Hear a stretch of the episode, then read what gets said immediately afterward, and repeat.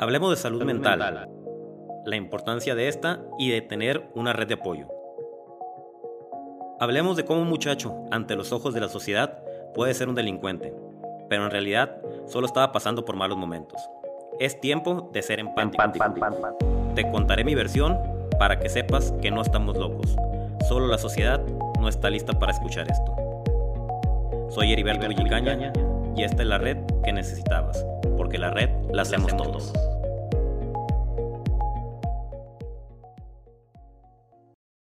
Bienvenidos a un nuevo episodio de la Red del Podcast. Me encuentro muy contento el día de hoy porque tengo una extraordinaria invitada que me hizo sudar la gota gorda el día que estuve con Nayo Escobar allá en Monterrey en su, en su podcast, a la cual le mando un gran saludo al buen Nayo, porque de repente empezaba a hacerme preguntas que por lo general nunca me habían hecho en entrevistas. Preguntas duras, preguntas que me hacían sudar pero yo siempre trato de hablar las cosas como, como son. Por mí no hay ningún problema, es que sí me llamó la atención. Ya luego me enteré que Priscila Navarrete, nuestra invitada del día de hoy, fue la que hizo esas, esas preguntas. Y las hizo, ya luego me explicó por qué, porque quería saber la diferencia entre un psicópata y el trastorno límite de la personalidad, que es el que tengo yo. Bienvenida, Priscila, ¿cómo estás?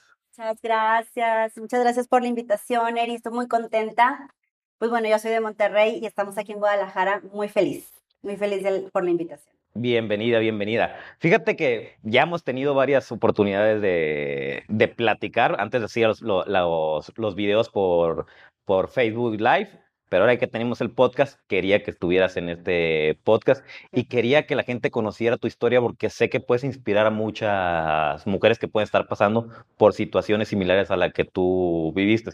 Tú fuiste víctima de un psicópata, ¿verdad? Sí, un psicópata integrado. Integrado. ¿Cuál es el psicópata integrado?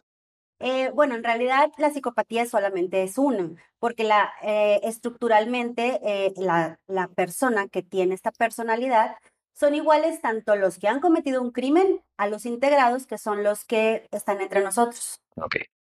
Entonces, cuando escuchamos la palabra psicopatía o psicópatas, nos imaginamos inmediatamente a Hannibal Lecter, eh, nos imaginamos la serie You de Netflix, y así, te, así es lo primero que, que, se te viene a la mente porque la industria hollywoodense ha hecho su trabajo muy bien hecho de hacerte creer que hay muy poquitos psicópatas y que esos son únicamente los que matan o los que andan con un cuchillo. Inclusive, erróneamente se les dice que están locos.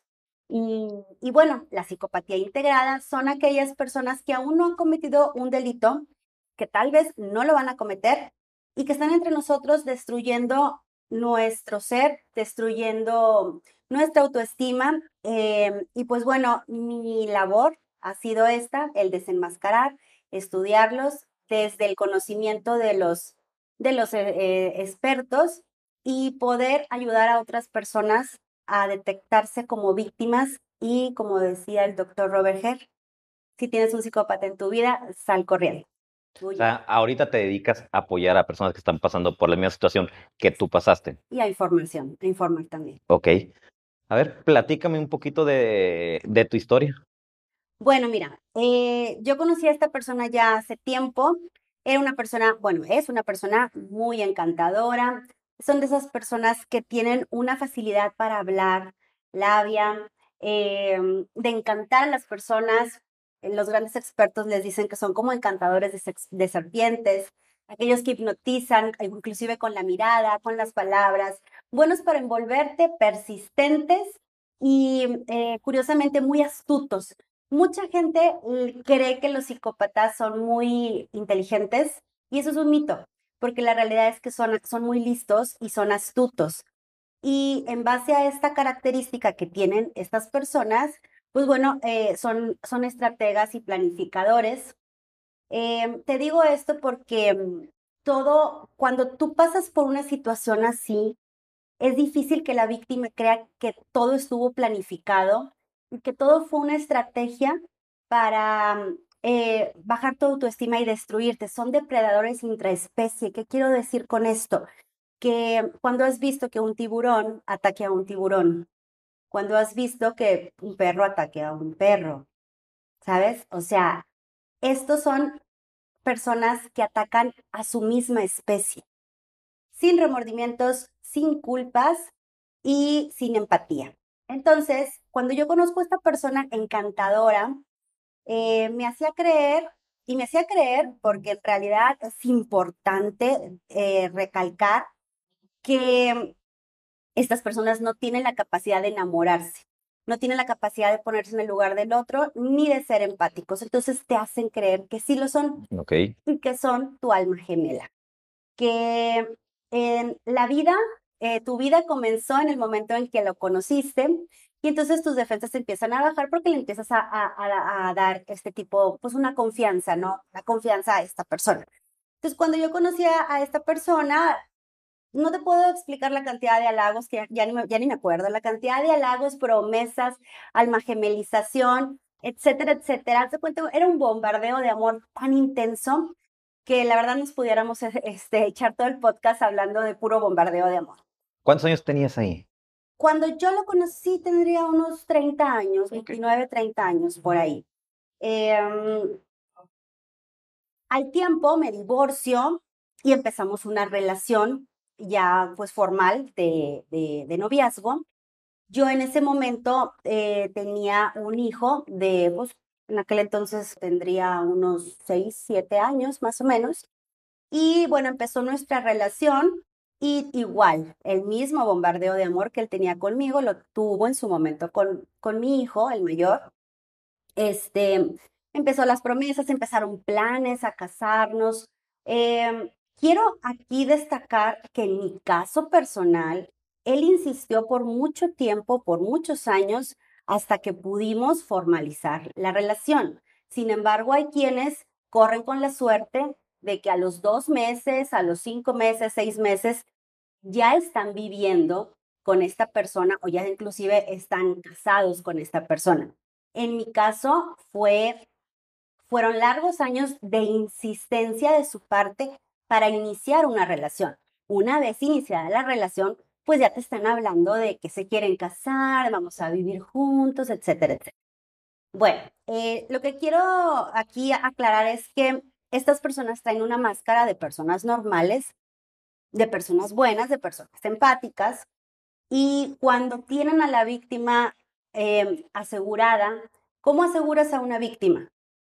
Consolidando la relación, casándose, matrimonio, firma de algún documento, papelería, títulos, eh, yendo a vivir juntos, este, embarazando, o cuando la víctima está perdidamente enamorada y eh, cuando sus defensas ya bajaron y eh, hace cuenta que le pone en las manos al, al psicópata o al, al agresor, pues la, la relación, prácticamente la relación él es quien la, la está guiando, ¿no? Él o ella, también es importantísimo aclarar que esta personalidad no es eh, exclusiva de que los hombres, en mi caso, pues bueno, esta pareja fue un hombre, pero también hay mujeres y hay muchas.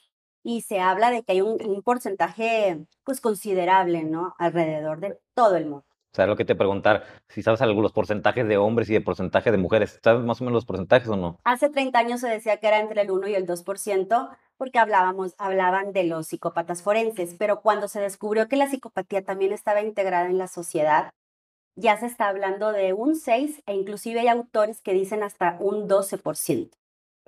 Y hay muchas personas que le llaman el, narcisista o el narcisista maligno. Entonces hay que aclarar bien que estamos hablando de la psicopatía integrada, que sí, que todo psicópata es narcisista, pero el narcisismo es un trastorno de la personalidad. Y, las, en la psicopatía integrada no aparece en el DSM, no, está catalogado como, como un trastorno. Y aunque en, hace algunos años eh, había el trastorno de la psicopatía o la psicopatía como, como trastorno, actualmente no está considerado este, como un trastorno exactamente el psicópata integrado, aquel que no ha cometido. Entonces, ¿cuál sería la diferencia entre el narcisista y el psicópata? Uy, qué buena pregunta. Mira, el narcisista, todo mundo sabe que es una persona egocéntrica, una persona que sabe lo todo, una persona que eh, desea ser deseado por todo el mundo y que en su realidad cree que todas las personas hablan de él o de ella lo desean o la desean. Eh, su egocentrismo, todo gira alrededor de su yo. Yo hice esto, yo conocí aquello, él o ella es mejor y en su cabeza se siente mejor que el resto de las personas. Pero ¿cuál es la diferencia? Esta persona, un narcisista, tiene su autoestima tan baja que actúa de esta manera.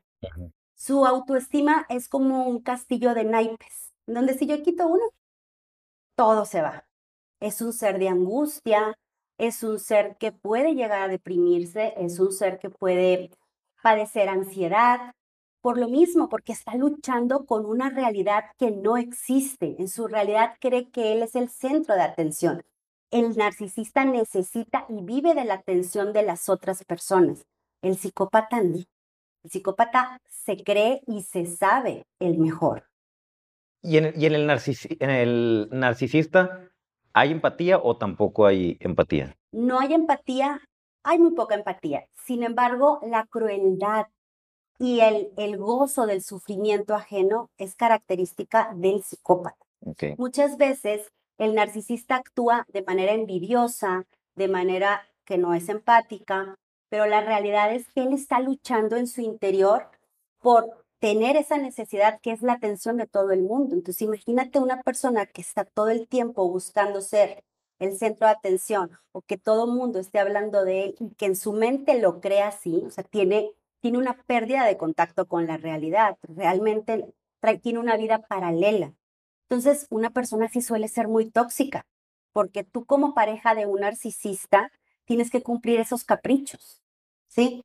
Entonces, ¿qué pasa con el psicópata? El psicópata esto es, es, trae una máscara, está camuflajeado. Él no se presenta mostrándote sus inseguridades eh, egocéntricas. Él se muestra con una copia de ti.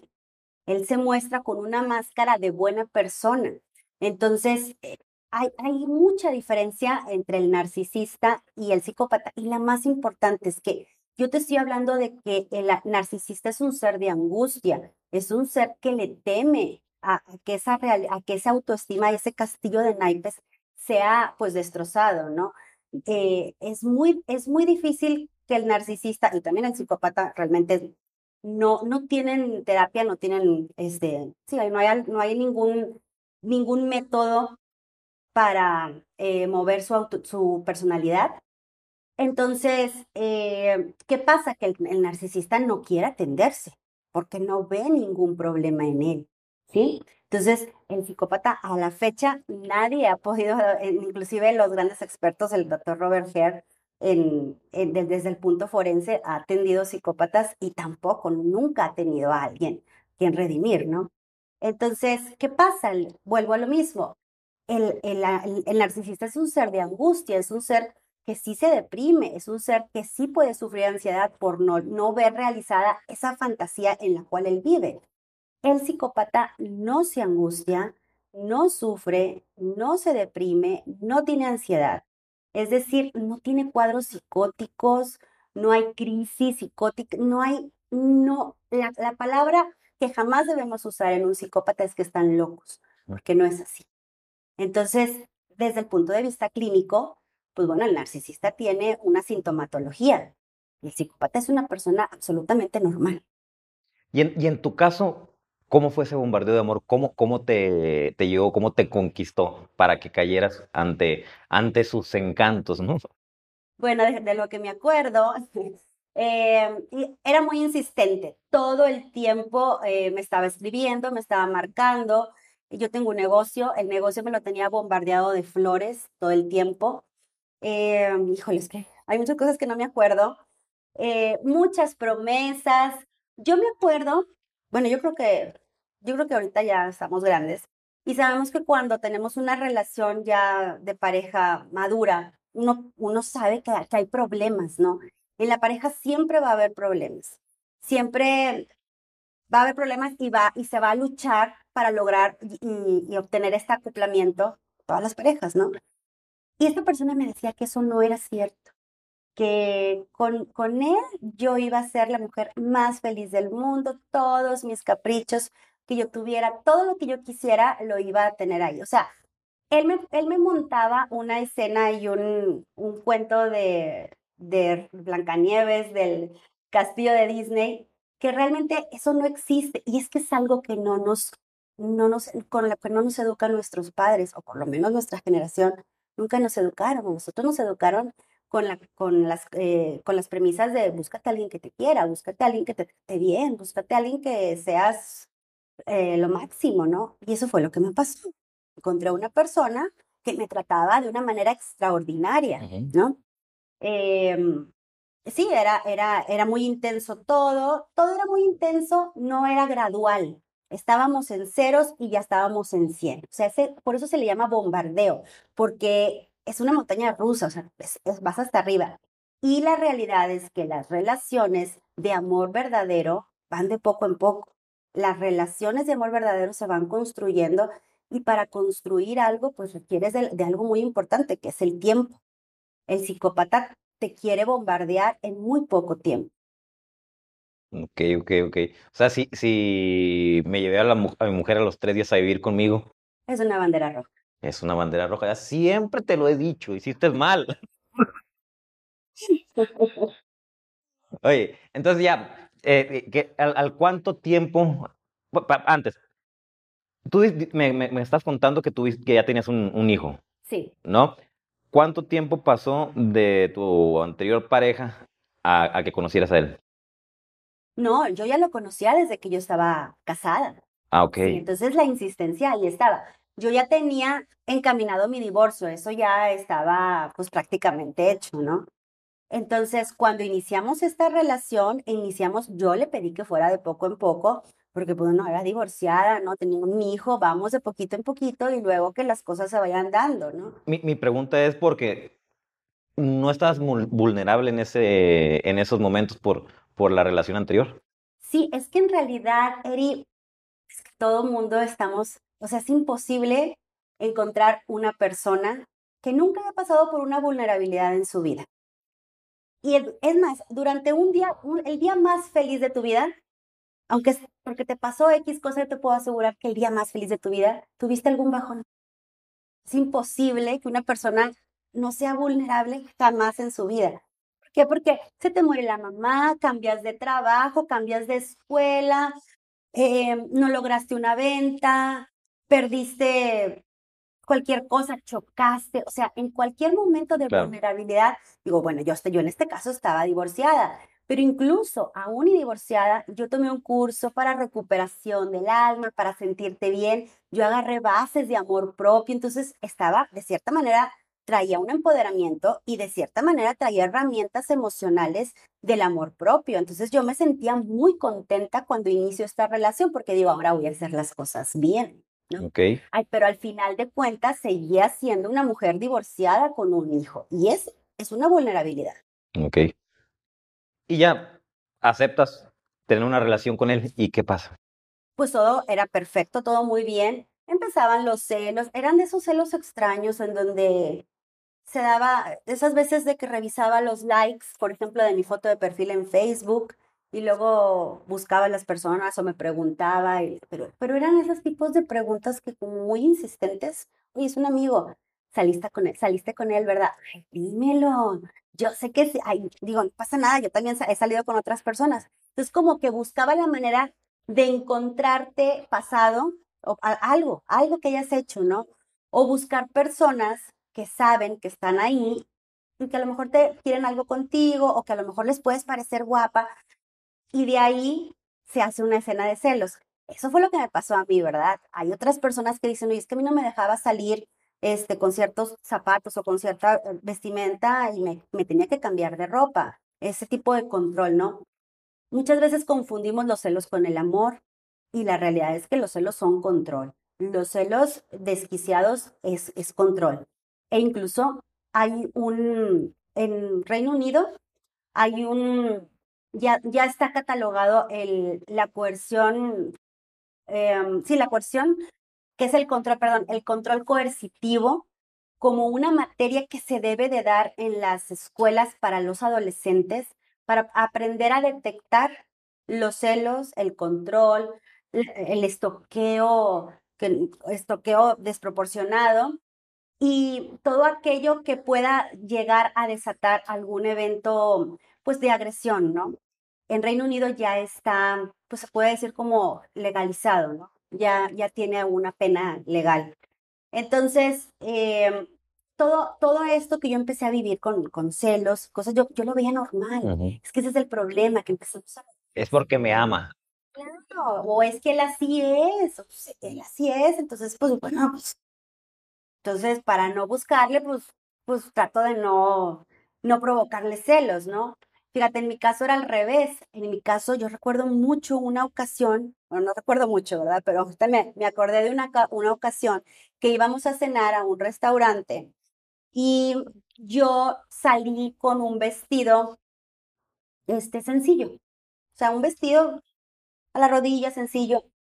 Y todo el camino iba muy molesto.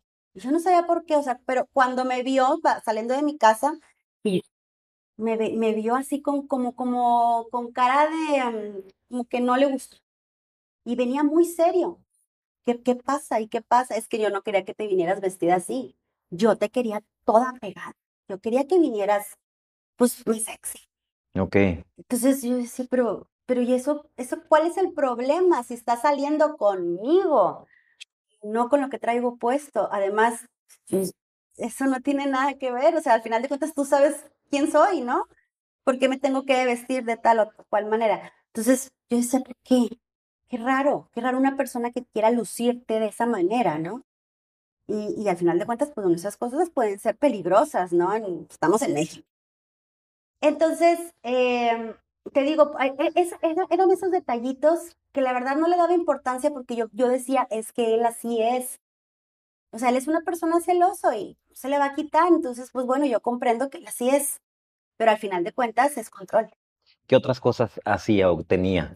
Cuando éramos novios. Em, pues, por ejemplo, él sabía que yo todos los días iba a comer con mi hijo y eh, curiosamente llegaba a la puerta de mi, de mi negocio a la hora que tenía que salir a comer con mi hijo para interceptarme y decirme, oye, te invito a comer. Pero, pues es que, ¿cómo? Si sabes que tengo que recoger a mi hijo. ¿Le daba celos también tu hijo? No, e, no eran los celos con mi hijo, era el querer acaparar ese ratito libre que yo tenía para dedicárselo a él. Es que estamos en bombardeo de amor. Entonces, eh, todo, todo el tiempo en donde yo pudiera estar haciendo nada, en donde tu mente está en blanco, él lo quería acaparar. Era esas cosas, pues es que sigue siendo control. Al final de cuentas sigue siendo control, porque eso no es amor, el amor, el amor te da tu espacio, ¿no? Y más si sabe que el tiempo con tus hijos pues es sagrado. Y yo creo que tú estarás de acuerdo conmigo que en cuestión de los hijos, los hijos siempre van primero. Van primero inclusive de tu pareja. Pues hay gente que dice que primero debe ser tu pareja y luego tu, tus hijos. La seguridad, eh, la salud emocional y física primero va de tus hijos, ¿verdad? La de tu familia. En, estamos hablando que en ese momento él era mi novio, no era mi esposo. Nunca me casé con él. Nunca te casaste con él. ¿Empezaste a ver todas esas banderas y dijiste patitas, ¿para qué la quiero? O, o, qué fue lo que pasó? No, no, no, no. No, bueno, este, ahorita te estoy contándolo, tranquilo. Al año yo quedo embarazada. Y cuando voy al eco, resulta que no era uno, eran dos bebés los que venían en camino. Entonces, pues ya no había vuelta atrás. Y si teníamos planes de casarnos, eh, los planes de casar, haz cuenta que pues ya no, vamos a vivir a vivirnos juntos, pero vámonos ya. O sea, era de ya insistía mucho en vámonos ya, y yo no estaba segura, yo decía, chin, es que no, estoy segura, es que como que esperaba, ya sabes, esa señal que me haga salirme de aquí, llevarme mi ropa, y la verdad que nunca llegó, nunca llegó. Pues me tuve que ir, porque pues era el papá de mis hijos, y, y este, y pues era lo que está bien según las reglas de la sociedad, ¿no? Eh, entonces, cuando me voy a vivir con él, a la semana, yo creo que, díjole, a la semana sí, creo que es muchos, muchos días, pero sí, a los pocos días empezó a cambiar. Em, prometía, siempre prometí muchas cosas y a la hora de demostrarla, ya una vez viviendo juntos, ya no, o sea, entiéndeme que ni el súper sabía hacer, ni lo hacía. O sea, si yo le decía, por ejemplo, ay, es que sabes que hoy, te, hoy quiero hacer de cenar, no sé, una carne en la plancha, en la cocina, en la estufa, yo no tengo tiempo, a ver cómo le haces, hazlo tú, yo no tengo tiempo, yo tengo mucho trabajo, entonces, ¿dónde quedó la persona encantadora? ¿Dónde quedó aquella persona complaciente? O sea, el cambio fue casi, casi instantáneo. Ajá, sí, sí, no, sí, casi instantáneo. Empezaron las peleas, o sea, ya no, ya no estábamos, eh, eran muy pocos los días en donde estábamos bien y muchos los días en donde peleábamos. Y las peleas cada vez subían más y más de tono. Ya empezaban los estrujos, ya empezaban el me voy corriendo porque llorando porque y luego embarazada. Me, me voy corriendo este, y necesito un espacio en donde llorar porque no, esta persona no entiende que si yo estoy embarazada necesito ciertos cuidados, los niños van a necesitar ciertos cuidados, a esta persona se le hacía todo muy fácil, empezó la violencia económica. Todo aquello que prometió darle a su familia, pues nunca se la dio. Em, por ejemplo, él me decía, eh, te voy a comprar la cuna para mis hijos, este, y pues bueno, vamos a decir, la cuna sale en 100 pesos, este, bueno, te voy a dar 8 y tú pones el resto. A la hora, a la mera hora te daba. ¿Sabes? Entonces al final, esas eran, eran los tipos de pelea. Y el problema era que yo estaba embarazada y que como yo tengo un negocio, eh, pues para estar al pendiente de las finanzas, yo tengo que estar en el negocio. Entonces, embarazo alto riesgo. Y luego esta persona, más celosa que nunca, aún y con la panza disbig, eh, no puede salir, ¿a dónde vas? ¿Por qué te sales? Oye, es que tengo, y los gastos, por eso no, no puede salir, no puede salir, pero cada 15 días ahora sí, dame para la renta, dame para el agua, dame para la, la luz. Enojadísimo porque nunca había pagado en su vida un, un recibo de la luz. el primer mes que llegó el recibo de la luz estaba súper enojado.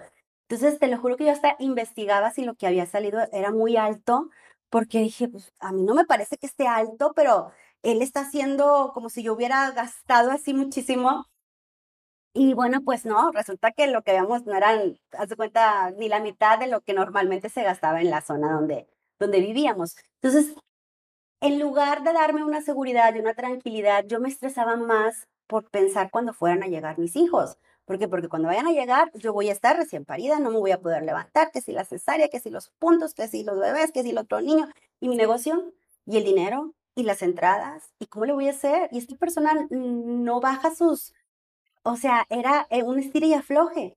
Y aparte de eso, empezaban los insultos, pero eran unos insultos increíbles. O sea, no sé si puedo decir palabras altisonantes. Dilo, dilo, Pero era una perra, cara de mierda, eres una puta. O sea, eran, eran ofensas realmente que yo jamás en toda mi vida, y vaya que mi papá tiene el carácter muy fuerte, pero jamás en mi vida yo había escuchado ningún novio que me hablara de esa manera. O sea, jamás. Y porque dices tú, bueno, es que te dijo tonta, es que te dijo estúpida. No, o sea, te estoy hablando de, de insultos de verdad denigrantes. Entonces, yo me quedaba, es que, ¿qué hice? O sea, muchas veces dije, es que, ¿qué hice? Para que se pusiera así. Y nuevamente, ¿verdad? El, el, esa cultura que tenemos de que nosotros como víctimas, ¿qué le hiciste al agresor para que el agresor se comportara así? cuando la realidad es que el agresor es el que tiene la culpa, independientemente de que la víctima provoque o no provoque. Entonces, la violencia cada vez iba aumentando.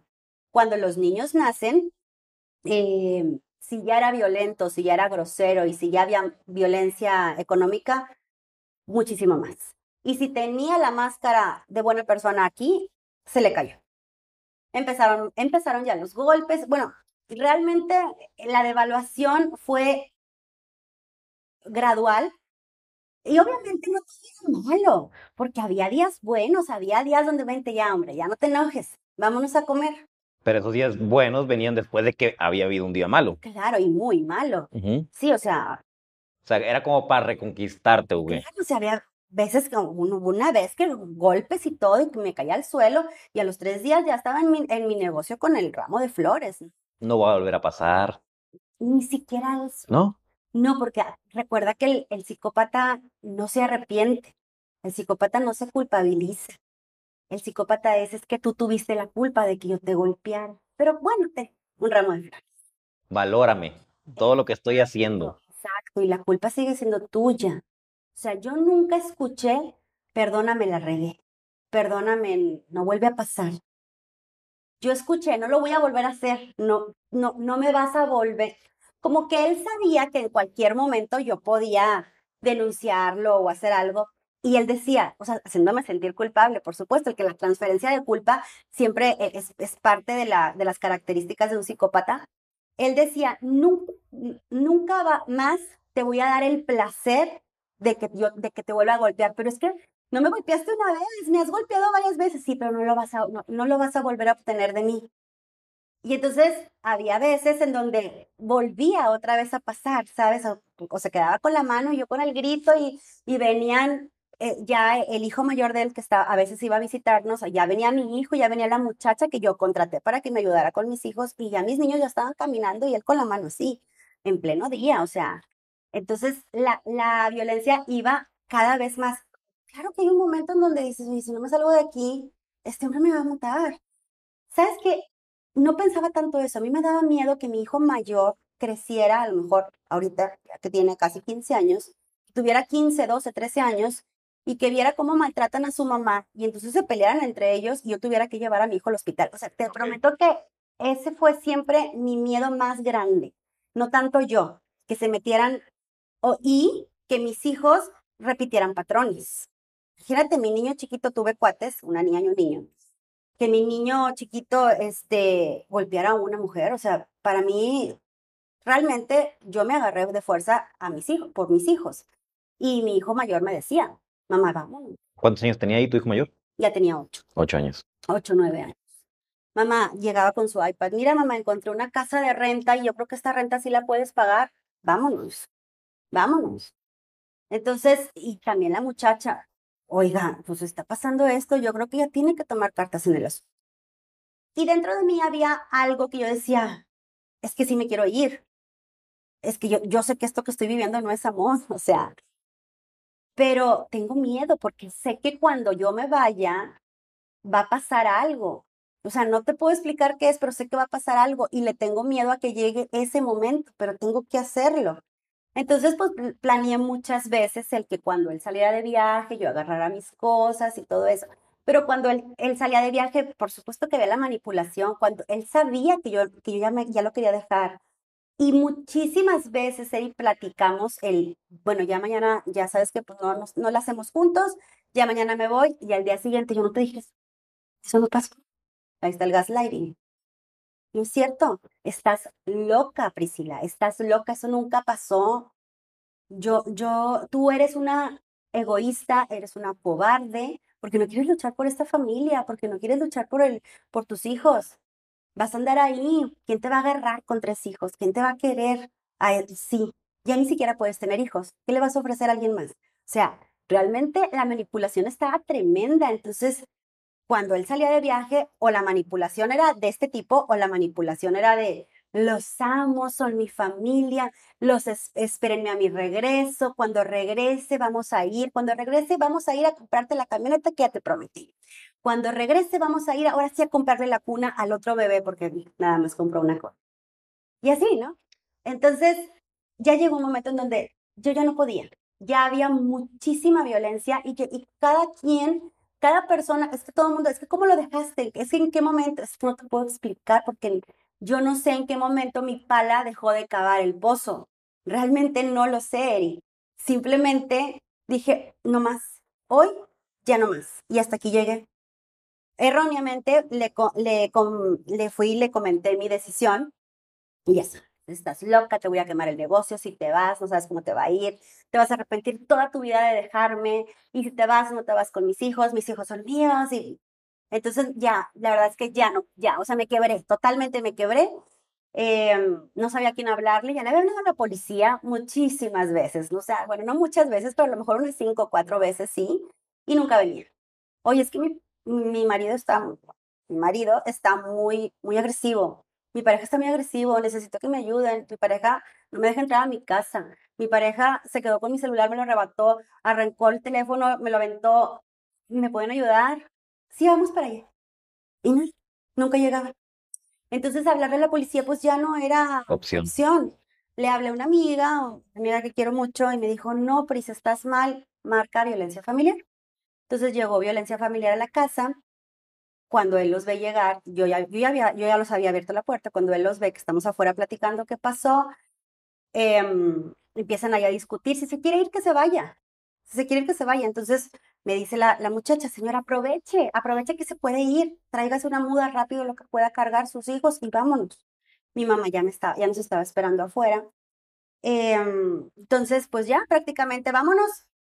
Y entonces no encontré las llaves de mi automóvil y en esas llaves estaban las llaves de mi negocio. Y ya me había amenazado con, con quemarlo. quemar.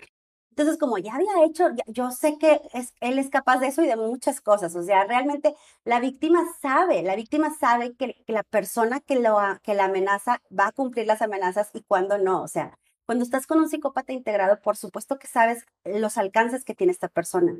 Y a veces son tan astutos que cometen delitos o mini delitos o rayando en lo que es delito y no los encuentran.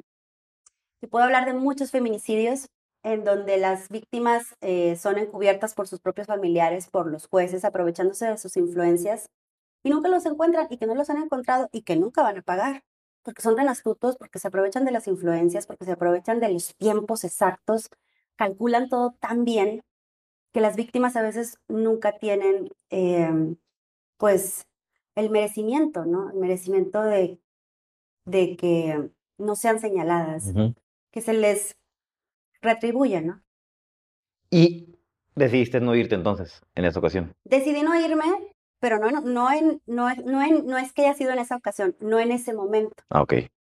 Entonces decidí, decidí quedarme porque me dio, me dio un pavor horrible y mis hijos estaban en un llanto terrible. Entonces, si yo estaba mal, ellos estaban grite y grite, ya tenían apenas un año y, y meses los dejo en su siesta, y aparte estaban en su, en su momento de siesta, y esperé que se levantaran para agarrarlos, cargarlos y vámonos. Entonces, cuando hice eso, él se vino detrás de mí, abrió el cofre de mi camioneta, empezó a estirar fusibles, le echó agua, ni se te ocurra irte, ni se te ocurra prenderla, porque entonces sí la, la vas a descomponer más. Entonces yo me puse ya, ahora sí, ahora sí para que veas, me convertí en la loca. Me puse como una loca y pues le hablé a mi papá y le dije, o sea, realmente ya, o sea, yo, una persona adulta, hablarle a mi papá, papá, ayúdame. Y no sé cómo me escuchó que llegó mi papá con granadera, con policía, y la policía se metió y todo eso. Y pues ya lo que pude alcanzar a, agarrar de mis pertenencias, la camioneta se quedó ahí, este, y la policía me depositó en casa de mis papás, golpeada y todo, o sea, la camioneta, pues daño propiedad privada, ajeno. Em, entonces, este, los policías me dijeron, tiene que ir a denunciar y tiene que denunciar. Los, los policías, mientras la persona agresora, ellos no lo hayan visto y no esté en la calle, ellos no se pueden meter a la casa. Claro. Por lo menos en ese momento no lo hicieron. Necesitan una orden. Necesitan una orden, sí.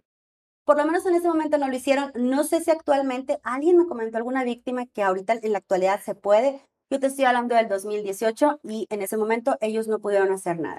Se metieron a la casa, sí, ahí estuvieron platicando, pero el otro, esta persona, este psicópata, como sabía de leyes, o no sé si había pasado por una situación similar, este, supo qué decirles para hacerlos salirse de la casa. No, ustedes no tienen derecho a entrar a la casa, ustedes no pueden entrar a mi casa. No sé, no, no sé realmente cómo funcionan estas cuestiones en las leyes, pero el caso fue que no se lo llevaron, y aún, y yo ya he metido denuncias, ratificado y demás, sigue estando libre y sigue pidiendo ver a los, a los cuates, este, a los niños, y se hace pasar por un papá abnegado que pobre de mí, que no puedo ver a mis.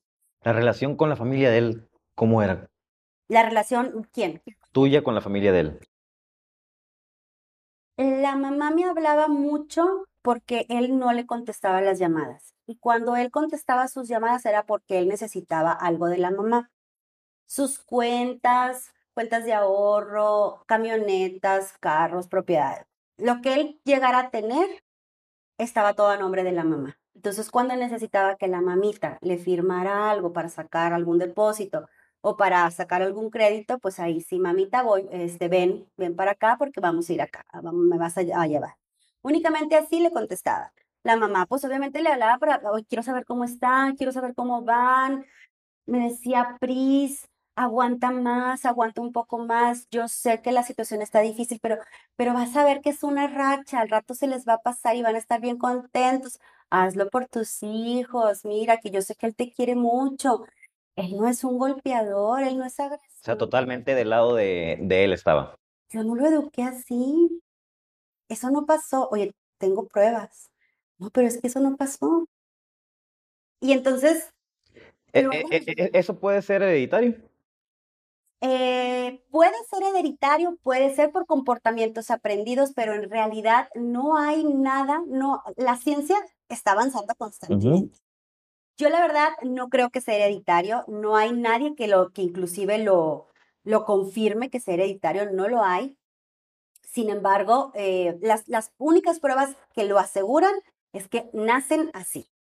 Pruebas recientes están intentando ver si es cierto que el psicópata en algún momento en su vida algo lo detona, algún trauma, algo que vive detona este gen para él este, cristalizarse como psicópata, hombre o mujer.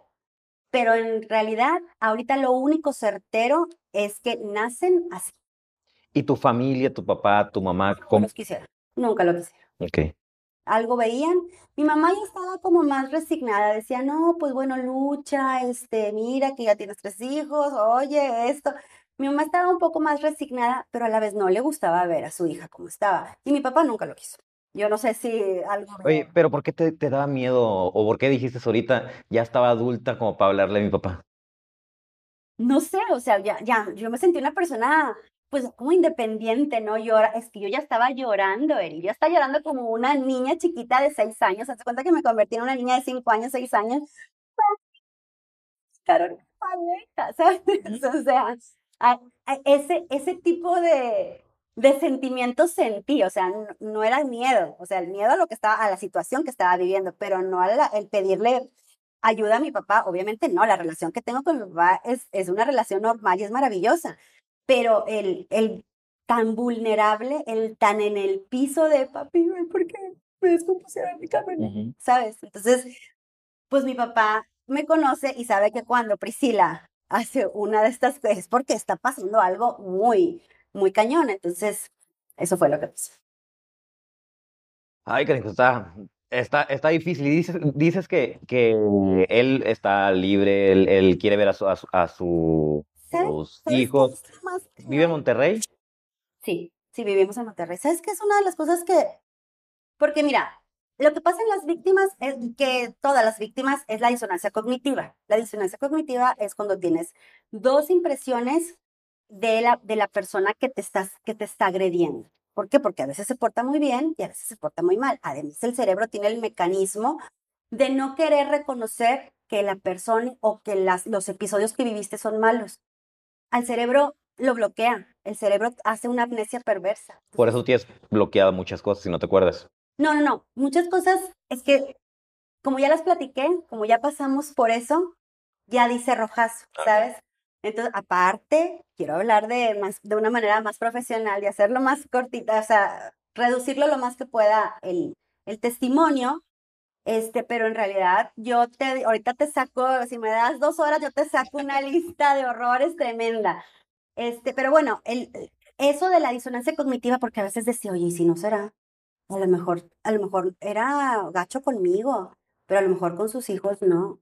A la fecha nunca los ha mantenido y no sabe absolutamente ni de salud, ni le importa. Ya estuvo, uno de los niños estuvo en el hospital, no le importó, me culpó. Yo, es lo mismo, ¿no? La, el, maltrato sigue siendo igual estando dentro de la relación, estando fuera, si no hay contacto cero. Y esto va para todas las víctimas. O sea, el hecho de que tú estés con, con un psicópata y no tengas contacto cero, estés en la relación adentro o afuera, mientras tú sigas teniendo contacto en redes sociales, eh, físicamente o telefónicamente, el maltrato va a seguir estando ahí.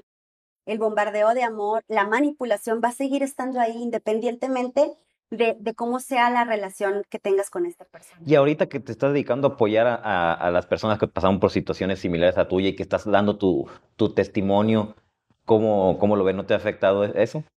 Em, a veces conecto con las víctimas porque me cuentan su historia y digo, a mí también me pasa lo mismo. Pero bueno, bueno, bueno, a ver, vamos con lo tuyo, ¿verdad? Este, no, no me afecta, eh, pero sí es como el sentimiento de, porque eso pasa con todas las víctimas, es que lo que le pasó a ella, lo que le pasó. Pues, Empatizan. No, es que es lo mismo, es que no puede ser, es que su historia es la misma, es igualita. Inclusive me ha tocado a víctimas que me dicen, Pris, este, me identifiqué tanto con tu historia que googleé tu nombre para buscar la foto de tu ex para ver si no era el mío. Pero no, no es el mismo. Entonces, sí, o sea, realmente todas las historias son tan iguales que cuando hablamos entre víctimas, pues digo, yo, yo sé lo que me estás contando y yo sé que tú sabes lo que yo viví. Entonces, antes de que se me vaya y ahorita que te estaba hablando de la disonancia cognitiva, lo que me ayudó a mí para romper definitivamente la disonancia cognitiva fue el día que yo hice ese testimonio con Ayo Escobar, porque nosotros hicimos el, mismo día el testimonio y a los tres meses más o menos se publicó, ¿verdad? Sí, como a los tres meses. A los tres meses me busca la ex antes de mí. O sea, esa fue la primera vez que hablaste de tu historia con Ayo Escobar. Eh, no, ya tenía otro podcast, pero fue un podcast así, no, no muy este, llamativo. Este fue, fue la primera vez que a lo mejor ya tenía en YouTube y grabación y todo. Entonces me busca la ex antes de mí. Y me dijo, Pri, necesito hablar contigo. sí, imagínate, ¿no? chinita y todo. Sí, vamos a ver. Y me dice, mira, él me dio una patada en la espalda, me caí de la escalera, obviamente me culpó. ¿Por qué? Porque me encontró una caja de pastillas anticonceptivas y él quería embarazarme, a pesar de que quería que termináramos la relación, algo la lógica del psicópata. Eh, y terminé en el hospital 30 días, clavículas rotas, costillas rotas, y me culpó pues todo el tiempo que yo me caí, que fue mi culpa. Pregúntame cuántas veces fue a verme al hospital. Nunca. ¿Denunciaste? No, no Y en una ocasión, me dice ella, eh, yo me tenía que, yo peleamos, peleábamos mucho, y la pelea fue tan fuerte que dije, no me voy a casa de mi mamá. ella se fue a casa de su mamá y cuando él la vuelve a manipular, la vuelve a bombardear de amor y regresa, encuentra a su perrita vomitando vidrios. Cuando la lleva al veterinario, le dice al veterinario, no hay nada que hacer. Entonces la perrita murió. Obviamente él nunca lo aceptó, ¿verdad? Pero pues estaba bajo el cuidado de quién. El maltrato animal está sumamente relacionado con los niños psicópatas y es que es un tema que está tabú actualmente, pero existen los niños psicópatas, existen niños que desde chiquitos ya puedes verles muchos rasgos. Y el maltrato animal es una característica, pues es una, un banderón rojo. Oye, ¿y después de esa relación te cerraste el amor? Sí, sí, yo me cerré al amor, yo dije, yo no quiero saber nada, yo me voy a hacer viejita, voy a, voy a casar a mis hijos y ya cuando estén casados y cuando estén este, con sus carreras o sus trabajos seguros, yo me voy a un asilo y me hago novia de todos los viejitos de ahí. Ah, de todos, no quería dejar a ni uno. No, no, porque tenía que aprovechar todo el tiempo soltera, ¿verdad? Entonces, ¿qué pasó? Que a mi mejor amigo se le ocurre, oye, vamos a vernos, Pris, acabo de terminar con mi, no, con mi ex. Ay, yo también bueno, vamos a despotricar juntos. Bueno, pues ¿qué me puede pasar si me junto con mi mejor amigo a despotricar? Digo, pues al final de cuentas nunca lo he visto con otros ojos, ni él me ha visto con otros ojos, entonces estoy en un plano seguro. Ah, o sea, era el mejor amigo tuyo. Sí, ya teníamos. Ah, ya, ya ves que he dicho que no existen amistades entre hombre y mujer. Pero nosotros. en ese momento teníamos como siete años de ser muy amigos, o sea, y te estoy hablando de, que, de esas amistades con las que no hablas todos los días, de todo el tiempo, o sea, de esas amistades que sabes que, que hay mucho cariño, que sabes que eh, si te pasa algo, él ahí está o yo ahí estoy, ¿no? Y, le deseábamos lo mejor el uno al otro. Entonces empezamos a salir y de pronto este señor empieza a tirarme la onda. Yo, a ver, es mi imaginación, no me está tirando la onda. Me está tirando la onda, anda muy touchy conmigo, me está abrazando mucho. ¿Será, ¿Será mi imaginación? No, no, no, debe ser mi imaginación, pues es mi mejor amigo, no puede ser. Y pobre del novio que se hizo de mí al, al mes, este, porque empezó con la campaña de difamación. el, el psicópata cuando, pues se enteró, no, no se entera inmediatamente, obviamente te estoy hablando que ya habían pasado un, un tiempo considerable, entonces cuando él se entera, pues entonces empieza a buscarlo y empieza la campaña de difamación, inclusive se, el psicópata se hace amigo de amigas de mi novio en ese momento y para hablarle mal de mí. Ok, que le llegue el mensaje a él. Que mi novio entonces tronara conmigo para yo seguir disponible para el psicópata. Órale. Y entonces es algo que recomiendo muchísimo a las víctimas, no hagan esto. No lo hagan de veras. O sea, entré en estrés postraumático, entré en vértigo, o sea, no me pude levantar de la cama del nervio de lo que fuera a pensar mi novio, porque yo ya estaba muy enamorada de mi novio en ese entonces, yo no quería que él pensara lo peor de mí, porque obviamente la víctima siempre se va a sentir la mala del cuento, ¿no? Entonces, pues debo reconocer que este, si ahorita soy tan extremadamente feliz y tengo un matrimonio tan feliz, es porque pues a mi esposo aguantó vara. O sea, sin su aguante, esto no... Tu esposo hijo. Mi esposo hijo. Tu esposo hijo.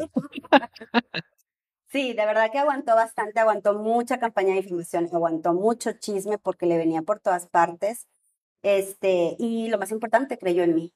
Entonces, pues ¿Cómo yo te recomiendo a ti, víctima, que inicies una relación tan pronto si te puede pasar algo, algo similar a lo mío y a lo mejor tú no corres con la suerte que yo y te vas a un estrés post-trauma peor que el que yo tuve? Te he de decir que yo a partir de ahí empecé una menopausia y ya la menopausia, tengo 39 años y yo ya soy una mujer menopáusica. Esa fue la secuela de vivir un abuso psicopático, la que yo tuve. Hay mujeres que cáncer, dos tipos de cáncer, fibromialgias, eh, problemas gastrointestinales, depresión, ansiedad, el borderline también está relacionado, hijos de psicópatas que este, algo los detona, vivieron con tanto, tanta tensión y son borderline, ¿no? Eh, mujeres que, perdón, mujeres, hombres que han terminado eh, en suicidio. El suicidio está relacionado con la psicopatía. No me pregunten, por favor, por estadísticas no me pregunten por promedios porque no los tengo, no los sé, no sé los motivos de todas las personas que se han suicidado, pero sí sé que hay víctimas que se han suicidado. Si no encuentran salida. Claro, claro, claro. Eh, ansiedad, depresión, psiquiátricos. Hay personas que, hay mujeres, mujeres y hombres que terminaron en el psiquiátrico y que siguen ahí. Y que el psicópata está con el cuello en alto diciendo de, pobre de mi esposa se volvió loca. ¿Por qué? Porque nadie le dijo que estaba con un psicópata y que ella tenía que salirse de ahí para aliviar su salud emocional. ¿Y cómo podemos identificar a un psicópata? Bueno, pues mira, el encanto superficial, casi le dice el doctor Robert Herr, el encanto superficial es una característica importante porque ellos dan de la cara para afuera, son los, son los amigos de todos los niños, son aquellas personas simpáticas, bonachonas, Em, amenas, que le caen bien a todas las personas, tienen una facilidad para hablar, tienen una facilidad para convencer, eh, para persuadir, muy buen, son muy buenos vendiéndose, hipnotizando, encantadores de serpientes. Bombardeo de amor, por eso te digo que pues el bombardeo de amor es bandera roja. No, vienen haciéndote creer que es muy bueno para ser real. Em, bueno, pues este también el que no son empáticos, que no tienen eh, remordimientos, no sienten culpas. La transferencia de culpas está relacionada con el abuso psicopático. Eh, una relación normal, cuando hay algún error o algún problema, se platica y se llega a un, a un acuerdo. Con el psicópata, como tiene una lógica diferente, todo es eh, la manipulación para que tú como víctima pierdas tus valores morales porque el psicópata te hace hacer y eh, eh, hagas cosas que no quieres hacer. Entonces, la manipulación es algo muy fuerte eh, y muy importante. O sea, todo psicópata es manipulador.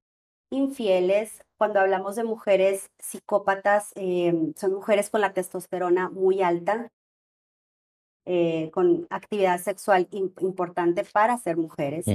Igual en el hombre, actividad, eh, perdón, eh, testosterona alta, arriba de los, de los normal, de lo, del promedio. Em, el sentimiento de tensión. Yo creo que este es una, para mí es una bandera, es una de las principales banderas rojas, el tenerle miedo, el no saber, la, la impredecibilidad de no saber qué va a pasar con, con esta persona.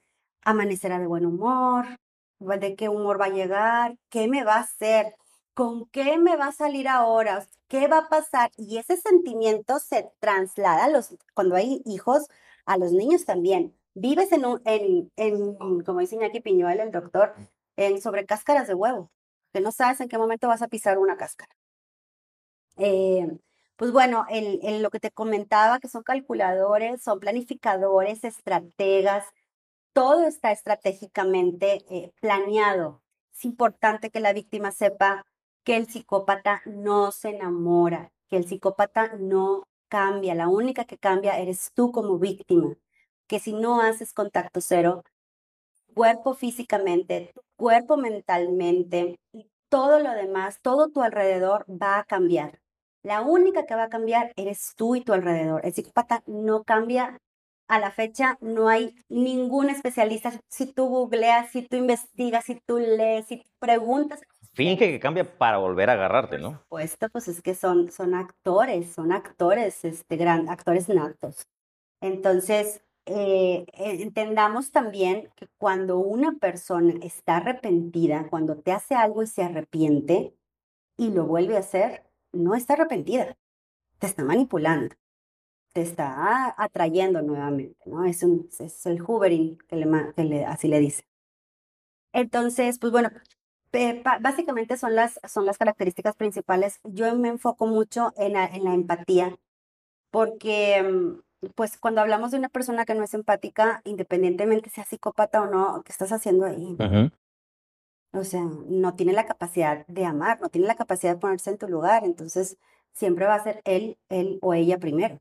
Si alguna mujer o hombre que nos está viendo que se siente identificado con lo que, con lo que contaste, ¿qué le recomiendas? El contacto cero es sí o sí la lista de horrores porque este, se nos olvida. El, el cerebro tiene este mecanismo de autodefensa en donde bloqueas y olvidas lo que te pasó. Entonces, la lista de horrores eh, sí o sí, porque cada vez, eh, digo, también es muy fácil que yo me siente aquí y te diga, ¿saben qué? Tienen que hacer contacto cero y esa es su salvación y échenle ganas. Y no es así, no es así porque el contacto cero eh, requiere de determinación, requiere de mucha voluntad de parte de la víctima, requiere de que el cerebro racional de la víctima entienda que ahí no es, que ahí les puede pasar algo a sus hijos, que entienda que el amor que ella tiene por sus hijos, en el caso de que tengan hijos, ese amor es el que te va a sacar de ahí, ese amor es el que te va a impulsar al contacto cero. Se oye bien bonito, pero la realidad... No, es muy complejo, ¿no? Muy... muy complejo. ¿Qué puedes hacer? Hacer la lista de horrores, entender desde tu raciocinio de que no van a cambiar, entender que nunca te amó. sí, y a lo mejor cuando estés a punto de caer, leer esa lista, ¿no? Por supuesto, para eso es la lista. Esa lista hace cuenta que es tu Biblia todas las mañanas o cada vez que tengas la sensación, es que lo extraño. Es que, por supuesto. Sí, y cuando extrañas, extrañas lo, lo, bonito y es en lo que te enfocas, ¿no? Por eso tienes que tener esa lista. sí, claro. los episodios este, malignos, ¿no? Entonces, la, la víctima quiere regresar y es que aparte el bombardeo de amor, como es tan intenso, genera en ti ciertas hormonas que el cuerpo se hace adicto a estas hormonas. Una de las hormonas más importantes es la feniletilamina, que cuando la tienes al tope estás en tu estás feliz, pero luego viene el descarte o la devaluación. Y el cuerpo de la víctima en algún momento también se hace adicta a, a, estas subidas y bajadas. Por eso la víctima dice, es que lo extraño. Es que no es que lo extrañes, extrañas ese subidón, y si no tienes una recuperación, ¿sabes qué va a pasar? Si no tienes esta información y si no tienes una recuperación, vas a caer con alguien que te suministre esta droga o esta adicción que ya tuviste del primer ciclo. ¿Tú, ¿Tú qué más hiciste para tu recuperación?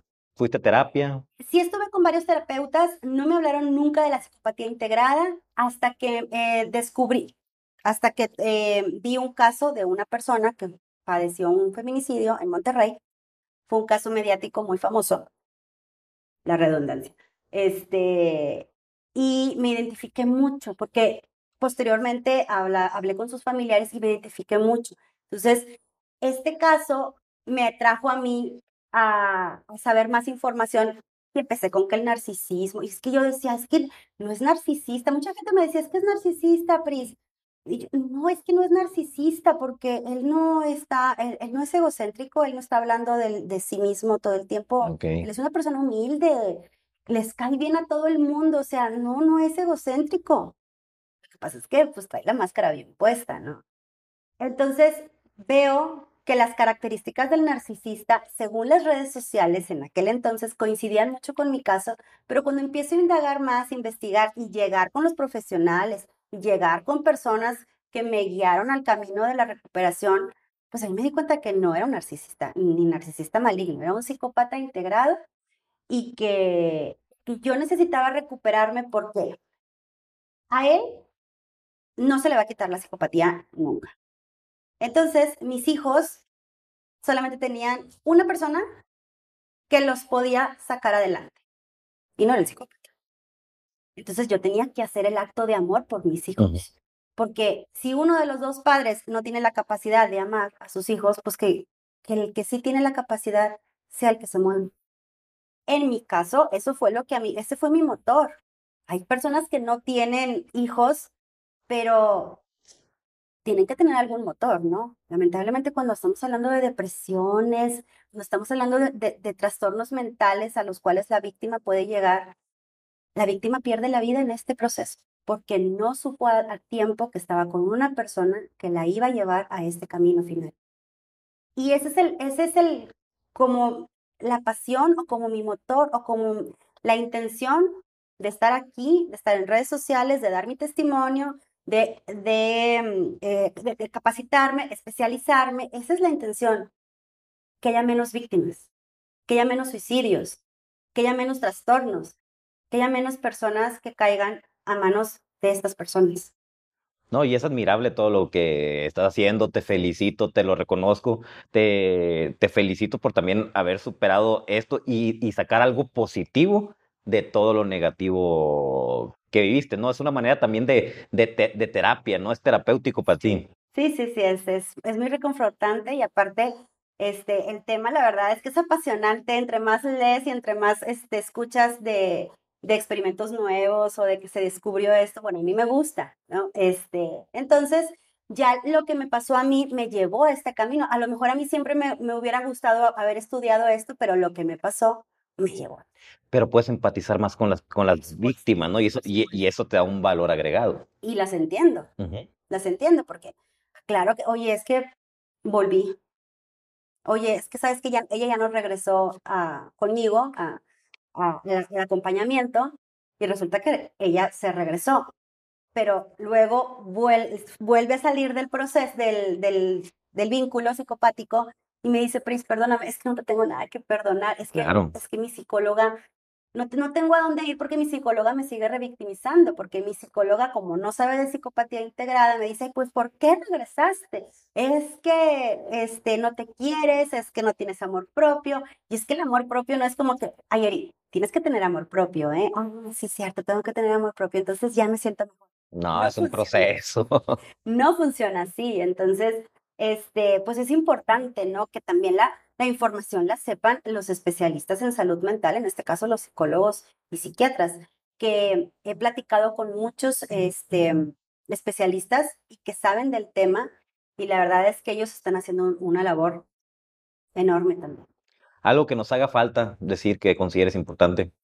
Si tienes un psicópata en tu vida, corre, huye, Priscila, tus redes sociales para que la gente que esté interesada en buscarte, que, que necesite apoyo, ¿cómo te pueden contactar? Me pueden encontrar en Instagram como Silvia Priscila o en TikTok como Silvia Priscila Navarro. Priscila, te agradezco mucho que hayas, mucho, que hayas venido, que abras tu corazón, cuentes lo que te pasó, que des este, estos tips a la gente que nos está escuchando, porque sé que les va a servir. Y, y amigos, Muchas gracias por, por, escucharnos. Acuérdense de suscribirse, de darle, de darle like, de dejarnos un comentario. Manden mensajes de temas que quieren que abordemos, de personas que quieren que, que invitemos. Eh, estoy muy contento con la, con la respuesta que he tenido de ustedes. El canal va creciendo muy, muy rápido. Estoy muy agradecido porque, porque me, me, están ayudando a que esta red que me tendieron mis padres para, para ayudarme a salir de ese eh, proceso difícil que, que viví se siga extendiendo. Entonces, ayúdenos a compartir. A alguien le puede servir esta información. Ahí me encuentran en todas mis redes sociales como Heriberto Villicaña Life Coach y nos vemos en el siguiente episodio de la red del podcast.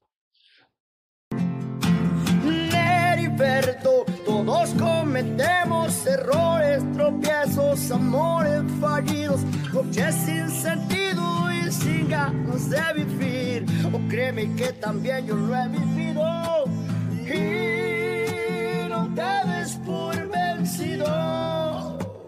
Yo estoy contigo.